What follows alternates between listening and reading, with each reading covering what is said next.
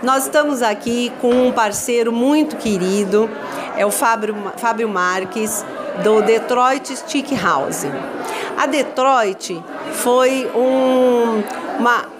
Ela, ela trouxe aqui para o Brasil, para o selo Made in Brasil, uma operação que era naturalmente americana, né, Fábio?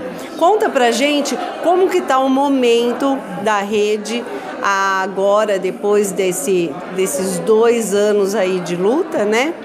E quais são as metas de expansão da Detroit hoje? Eu costumo dizer que o que a gente passou na pandemia foi uma guerra.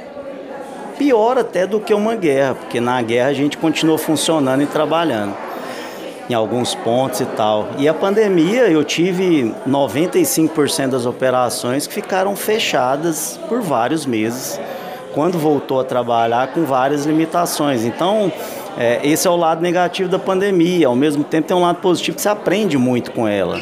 Trabalhar mais enxuto, novas tecnologias e por aí vai. Então, um momento a gente vê que, felizmente, o cliente em geral, o investidor, ele guardou dinheiro por muito tempo, esses dois anos. Poucas pessoas investiram nesses dois anos. E nesse momento agora, ele está gastando, ele está querendo investir de novo, porque felizmente a pandemia está controlada, virou endemia e a gente tem que viver com ela. E aí é a hora que voltar a investir. Então a feira mesmo aqui, a BF, ela surpreendeu muito positivamente, o fluxo muito alto a quantidade de pessoas interessadas em investir muito boa. E então a gente está bastante satisfeito com os resultados que a gente está tendo, foi bem superior ao que a gente esperava.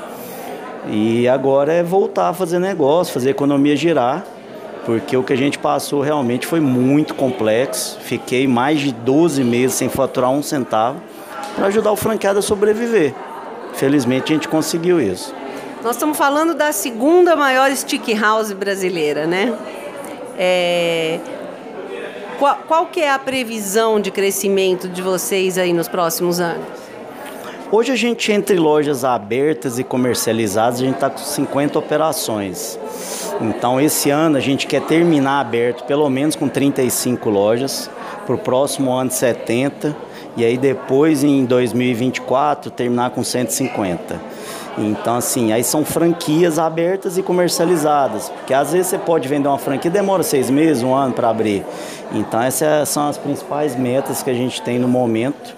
É, e a gente vai conseguir. É, a gente tem três modelos de negócio que, desde um investimento aí de 280 mil mais reforma, que é o Fast and Casual, até um investimento bem mais alto, que é o restaurante, que é 680 mil mais a reforma.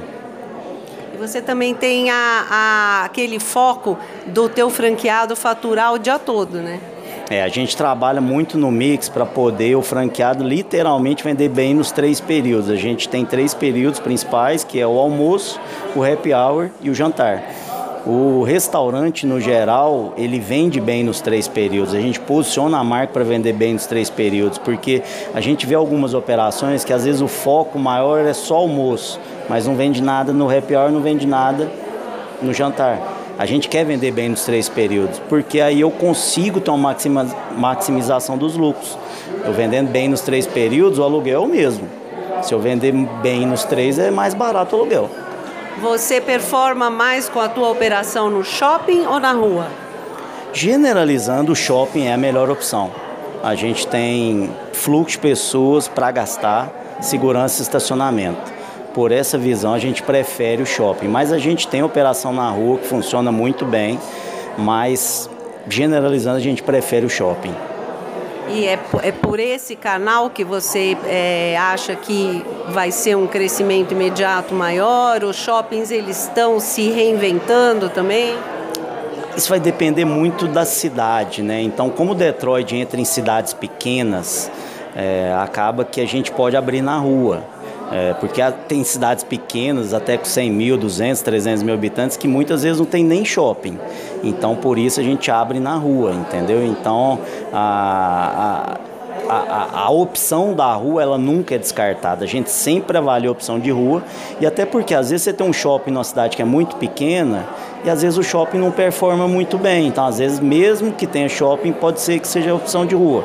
Por isso que a gente sempre fala que qualquer generalização é burra. Então, mas o shopping generalizando é a melhor opção. Bom, parabéns aí pela marca, parabéns aí pela, pela operação, né? A Detroit Stick House é um play, é, a rede é um player no franchising já de muitos anos, né? Nós já contamos a sua, a sua história aí nas páginas da revista, né?